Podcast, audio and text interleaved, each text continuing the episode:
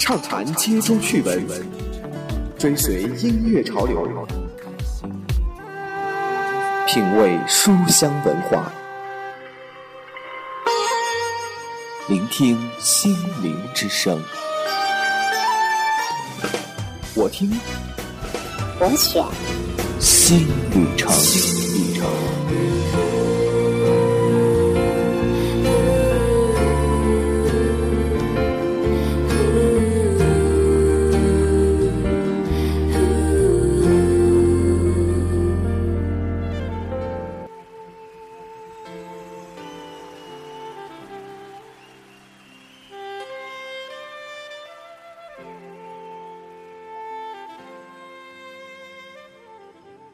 相约周末，品味生活。大家好，您正在收听到的是荔枝 FM 五二零六八六新旅程节目，我是你们的老朋友易成。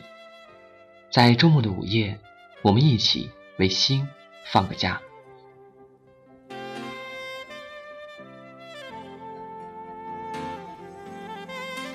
在如今的时代当中呢，音乐已经成了人们生活当中不可缺少的一个元素。而它呢变幻莫测的节奏呢，会带给人们不同的心灵感受。在很多时候呢，你会发现它会应和你的状态，让你在被遗忘或是伤感的时候重获喜悦，或者在激动和兴奋的时候呢，让你更加势不可挡。而摇滚乐更是以它独有的风格呢，博得了很多人的喜爱。说到摇滚乐在中国的发展呢，不得不提到一个人，那就是崔健。那么，在今天的节目当中，我们就一起来品味他的音乐人生。一首他的成名曲《一无所有》，开始我们今天的节目。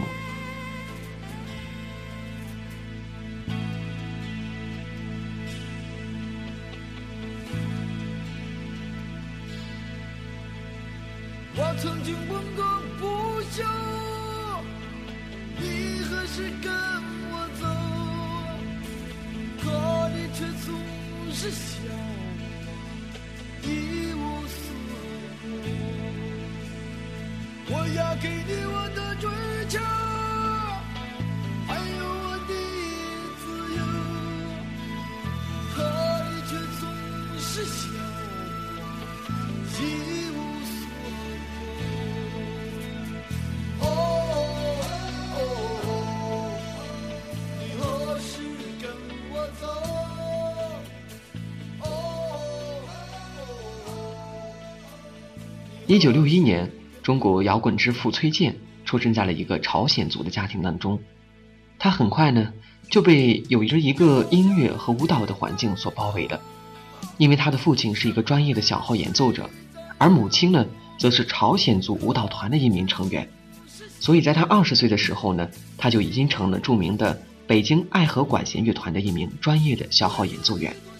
同时在这一时期呢，他受到西蒙和加芬克尔以及约翰丹佛的影响呢，开始学弹吉他，以此开始他摇滚之路。在一九八四年呢，崔健与另外六名专业的音乐人成立了他的第一支乐队，那就是七合板乐队。当时这支乐队呢，在北京的小餐馆以及小旅馆里面演奏一些西方的流行音乐，而这也是中国当时第一支这一类型的乐队。在同年呢，崔健出版了他的第一张专辑《浪子归》。在这张专辑当中呢，初次展现了崔健的音乐风格。在八十年代中期呢，西方摇滚音乐由非官方的途径传入到了中国，包括像当时的甲壳虫乐队、滚石乐队以及警察乐队等等，这些乐队的音乐呢，影响了崔健，从而使他开始了他自己的摇滚音乐创作。而在他的音乐创作早期呢，他的歌曲就已经开始表现出了一些严肃的、令人深省的一些内容，而这与当时只表现浪漫、与梦想的一些内容的流行歌曲呢，是有着截然不同的区别。他敢于展示一些敏感的话题，比如说像自由、性。对于被当时文化大革命那些宣教思想所麻木的一代人来说呢，崔健的歌词确实有着唤醒当时人们心灵的一种力量，而他的重音乐当中所带有的那种淳朴，自然是中国其他摇滚歌手至今也未能够比拟的。一九八六年呢，对于崔健和喜欢摇滚乐的中国人来说呢，是值得纪念的，因为在当时北京举办的为纪念八六年国际和平年的音乐会上的，崔健穿了一身浓妆走上了舞台，演唱了他后来的成名曲《一无所有》。在当歌曲演唱结束之后呢，被震撼的观众呢集体起立为他鼓掌，而从这一年开始，中国的青年人就开始在校园里，以及咖啡馆和一些其他地方用吉他来开始弹奏崔健的歌曲。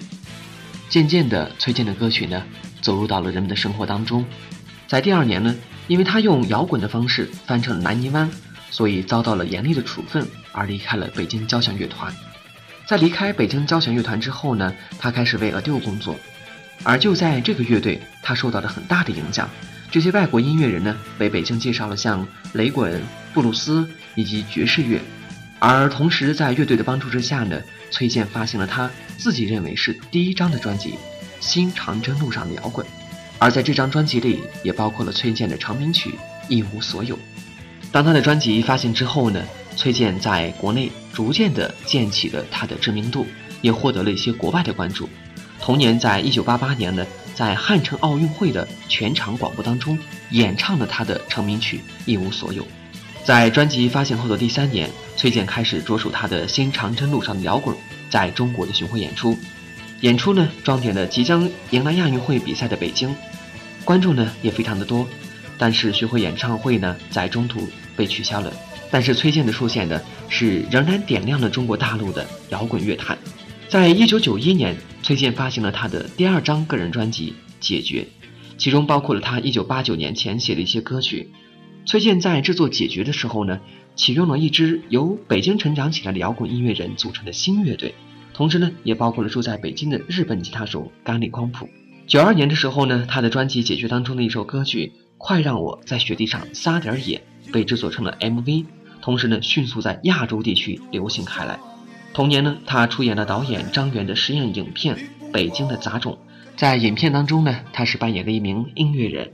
这部影片呢，紧紧围绕着他以及生活在北京边缘地带的一些摇滚乐队、怀孕的女青年、地下女音乐人、穷画家、女大学生们一一展开的。而《北京杂种》这部影片呢，是讲述的崔健和他乐队当年真实的生活。崔健呢，也是这部影片四个出品人当中的其中一位，另外三位呢是舒淇、杜可风以及张元。在影片上映不久呢，也就是九四年，崔健发行了他的第三张专辑《红旗下的蛋》。一九九七年，他发行了单曲《超越那一天》以及和从前的歌曲精选集。经过了几年的创作呢，他的第四张专辑《无能的力量》也问世了。而这张专辑呢，是前卫数码摇滚，和他从前的作品是迥然不同的。他利用 rap 音乐的语义上的秘籍呢，崔健描述出了二十世纪末中国变化的社会以及经济状况。从两千年之后呢，崔健逐步转入到了影视圈。二零零一年呢，崔健在于中导演的《我的兄弟姐妹》当中呢，扮演了一位身为音乐老师的父亲。该片呢，曾经创下了当年国产影片最高的票房纪录。但是对崔健看来，这次触电让他并不满意。两千零六年呢。崔健执导了他自己的第一部短片电影作品《修复处女膜年代》，而在事后呢，他对《时代周报》的记者说：“这和三十年前自己开始做音乐的态度是一样的，就像我们当初听音乐听的很多一样。我现在看的片子也很多，突然有一天我发现我自己也想通过电影来讲故事。”而在二零零九年呢，崔健执导了电影。《成都，我爱你》其中三十分钟的未来片，并完成了相关的剪辑工作。在二零一三年呢，崔健执导了电影《蓝色骨头》，这也是崔健执导的第一部故事片电影。影片呢，用穿插叙事的方式，讲述了两代人在不同的时代背景下追逐音乐梦想和爱情的故事。所以由此看来呢，他执导的电影呢，也和音乐是息息相关的。除了音乐和电影之外呢，崔健也参加了一系列的一些公益和社会活动。在一九九零年呢，崔健以为亚运义演的名义进行了全国的巡回演唱会。而九二年末呢，崔健在北京展览馆举办了一场为期三天的大型演出，因为我的病就是没有感觉，为中国癌症基金会义演。这也是中国现代音乐演出的一个节点，因为演出呢是非常的成功，募集到了近二十万元的善款。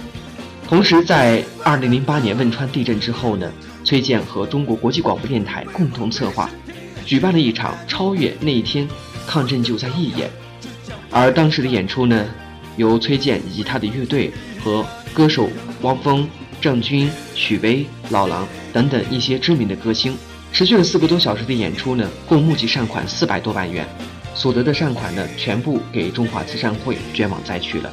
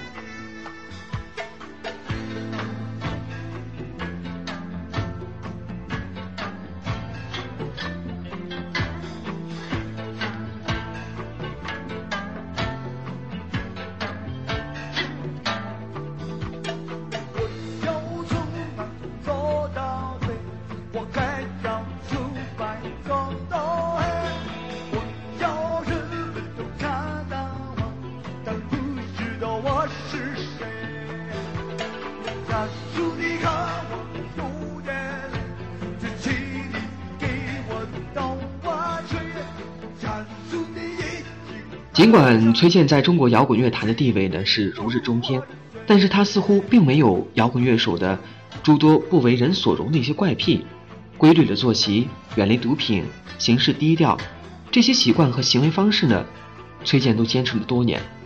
有评论就说呢，崔健的歌曲是富于批判精神的，且往往不为主流所容。而人们关注崔健呢，其实最多的可能是因为那只螃蟹。可以说了不起的螃蟹让崔健成为了焦点，但是他并不是非常肥大的，却是独一无二的，因为他是第一个吃了螃蟹的人。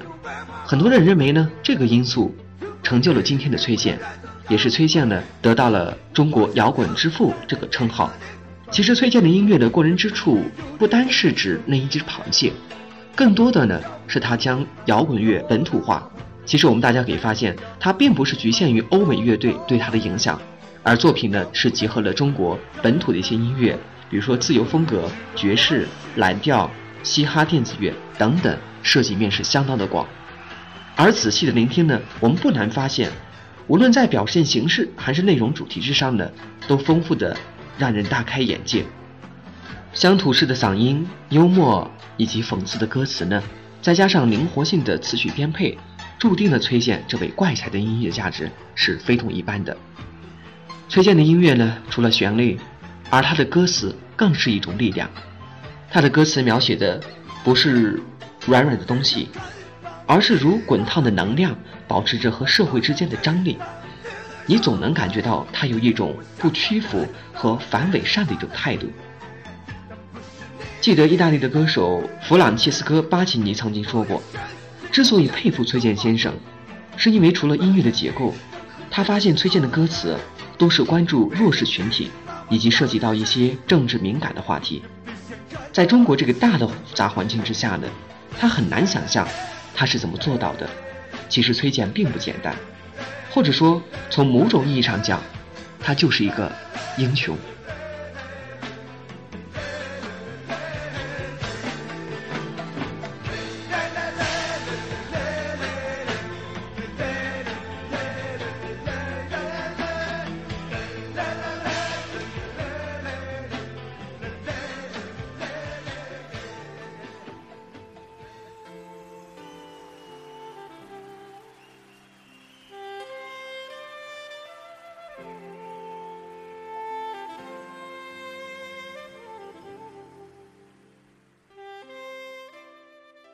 好了，下面进入我们今天的音乐驿站时间。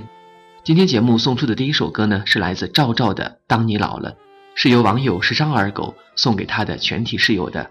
他对室友们说：“毕业了，哥祝你们未来的路顺顺当当，未来我们再聚。”一首《当你老了》送给时尚二狗和你的室友们，一起来欣赏。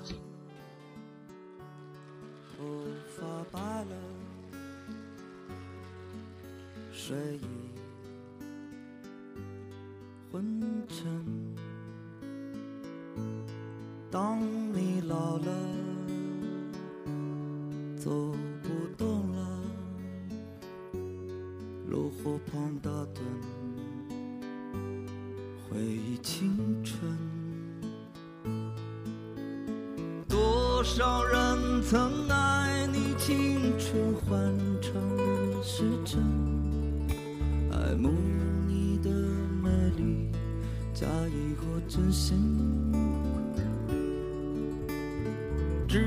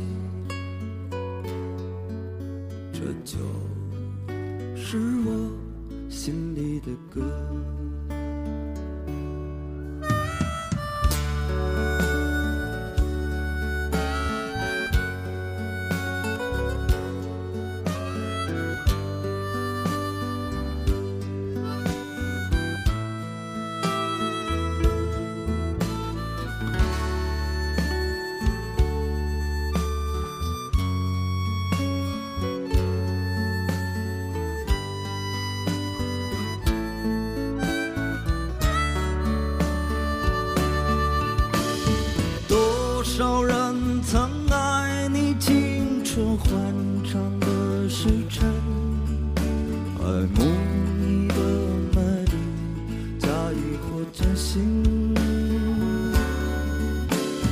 只有一个人还爱你虔诚的灵魂，爱你苍老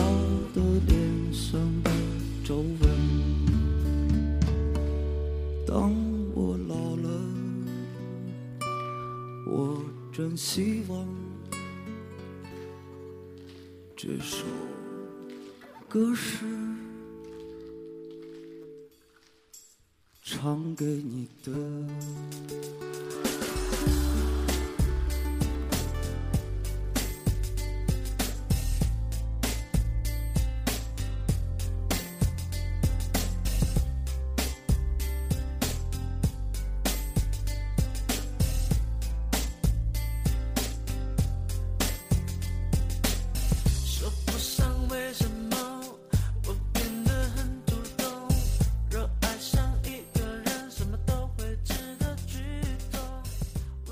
下面这首来自周杰伦的《简单爱》，是由网友空同货币送给 S 的。